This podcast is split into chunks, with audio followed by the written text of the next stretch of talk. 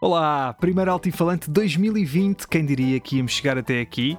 E quando digo íamos, estou a falar de todos nós enquanto humanidade, não é? Porque, como se não bastassem as alterações climáticas, agora temos também uma nova guerra à porta, porque o Sr. Trump é como a minha filha de dois anos, não consegue estar quietinho com as mãozinhas e sempre que vê um botão vermelho que diz Danger, tem de carregar nele. O ano começou com os Estados Unidos a lançar um míssil em cima do carro do general iraniano Soleimani, o que estranhamente resultou na morte do general, e ainda dizem que os carros estão cada vez mais seguros. Epá, está visto que não. É um perigo andar na estrada, principalmente nestas alturas festivas. O ataque aéreo foi feito com recurso a drones, o que é inteligente porque provavelmente o general fez o mesmo que todas as pessoas fazem quando veem um drone, ficam a olhar para cima, com cara de parvos e a dizer: Olha que giro, é um drone! E depois começam a dizer adeus, né? Para aparecer na filmagem e BUM!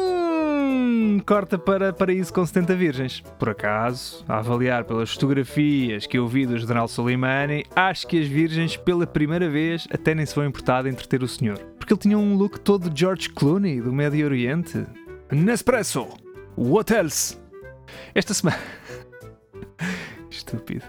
Esta semana quero falar sobre a nova aposta da SIC para as noites de domingo, que é o programa A Máscara. Eu ia começar por dizer que as máscaras são absolutamente incríveis, mas como o Jorge Corrula já o disse 3.678 vezes ao longo do programa de forma tão infusiva, eu, pronto, acho que este aspecto já está assente, não é? De facto, um dos pontos altos deste programa, apresentado por João Mazarra, são os disfarces, atrás dos quais se escondem 12 figuras públicas que sobem ao palco para cantar. O júri é composto por César Mourão, Carolina Loureiro, Sónia Tavares e Jorge Corrula, que já falei, que têm de tentar adivinhar quem se esconde por trás dos disfarces. Quer dizer, júri não, porque na máscara eles não são jurados, são investigadores. É isso, é um género de Moita Flores da SIC, sendo que a única diferença é que nos comentários do Moita Flores na CMTV há ainda mais fantasia, mas no final os palpites também estão quase sempre errados. Este tal grupo de investigadores está sentado num terceiro andar a 2 km do palco, não sei muito bem porquê, mas pronto, pelo menos atribuir-lhes um par de binóculos a cada um, que é para eles poderem analisar melhor os suspeitos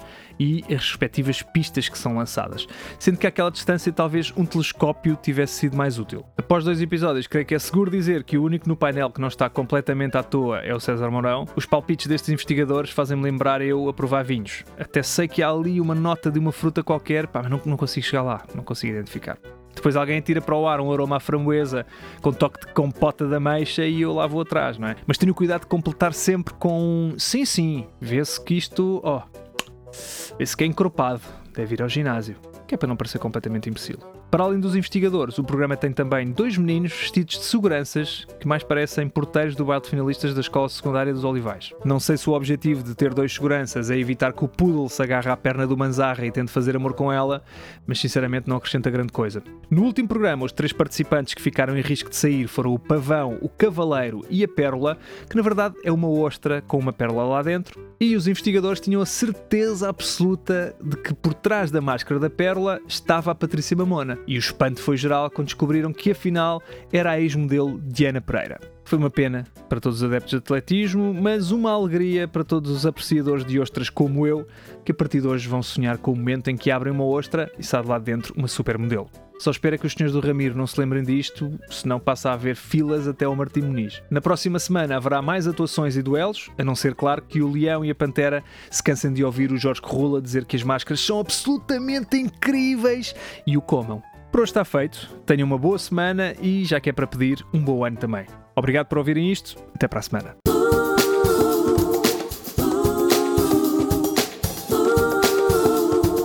Alto e Falante, com Miguel Lambertini.